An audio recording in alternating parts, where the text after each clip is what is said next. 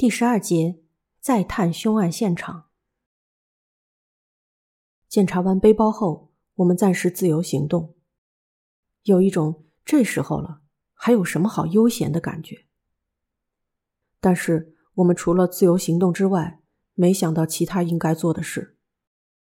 继续留在食堂互相瞪眼，也只会让时间限制逼近，情况不会因此好转。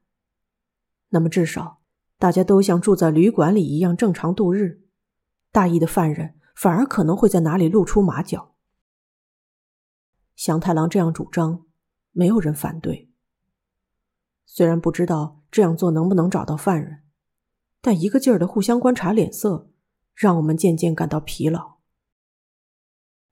尽量平静的度过吧，至少在还能保持冷静的时候。听到祥太郎的这句话后。使其一家说了声再见，三个人赶紧回到了自己的幺零三号房。祥太郎拍了拍我的肩膀，我和堂兄两人也离开了食堂。要干什么？我想再去观察一次现场，一个人去看也不好，所以一起去吧。于是我们沿着走廊走向地下一层最边上的幺二零号仓库。那不是想多看几次的地方，但是也许有什么证据被我们看漏了呢？我们打开比其他地方窄一点的仓库的门，现场的一切和发现那时一样。曾被翻到仰面向上的玉簪，因为看到他的脸很难受，所以还是放置成原来趴下的样子。中医，你认为玉哉君在这里想干什么？这里不像是能找到扳手的地方。这是一个放置 PVC 管的仓库，怎么看都没有工具类的东西。嗯，我想玉哉也许很着急，他一定很在意，因为自己才变成现在这样的状况。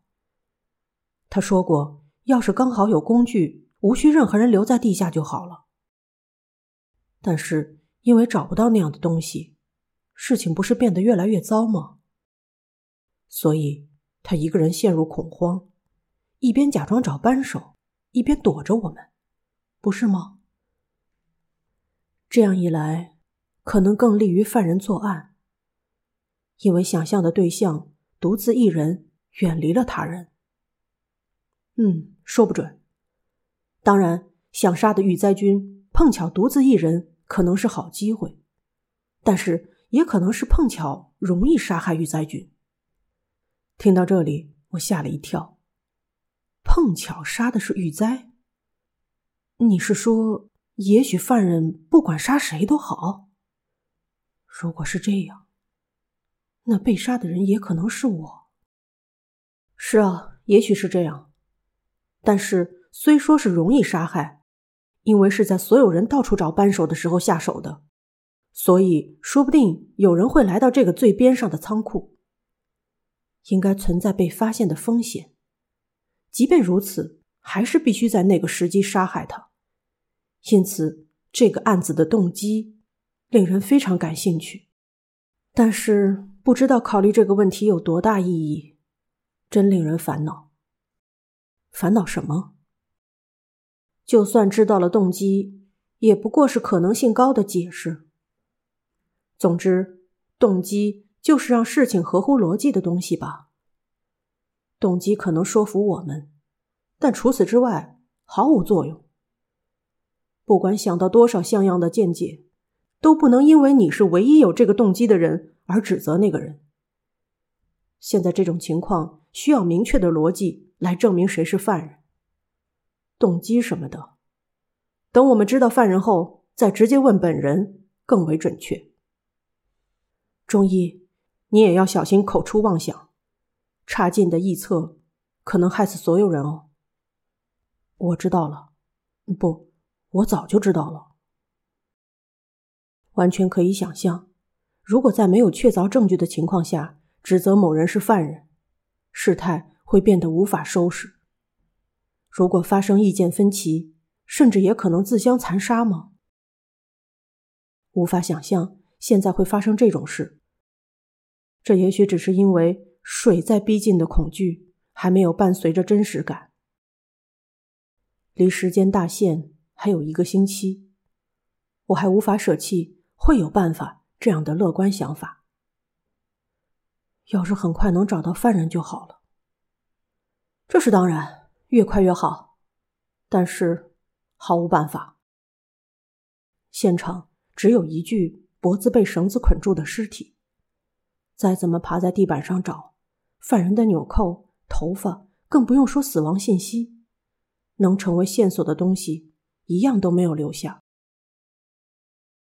翔哥，通过绳子打结的方法，可以知道惯用手吗？也许可以，但是这里的九个人都是右撇子。那么，根据脖子上的留痕，能推算出犯人的身高吗？这不是我们就能做到的吧？如果是警察的话，应该可以。那。你觉得女人也能杀人吗？因为是出其不意的从后面勒住脖子。玉灾君的体格没那么好，或许就像你说的那样，责任感使他憔悴，这样一来就能轻易杀死他吧。香太郎和我本来就不是专家，什么都不懂是理所当然的。但是如此一来，按照合乎逻辑的道理指出犯人。就极其困难了。犯人不知道从哪里弄来绳子，悄悄靠近玉哉，在背后将其勒死。为了不让其苏醒，用绳子捆住他的脖子，然后若无其事的离开现场。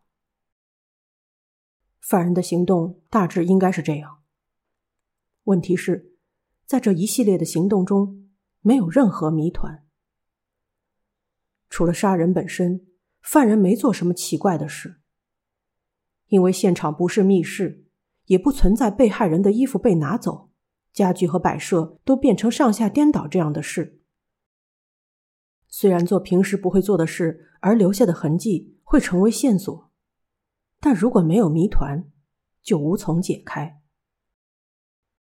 归根到底，只有一个迷茫的谜团挡在我们面前。犯人为什么在如此紧急的情况下杀人呢？就算解开这个谜团，到底有没有意义，也是一个谜。没办法呢，还有一个星期，这期间情况会有所变化吧？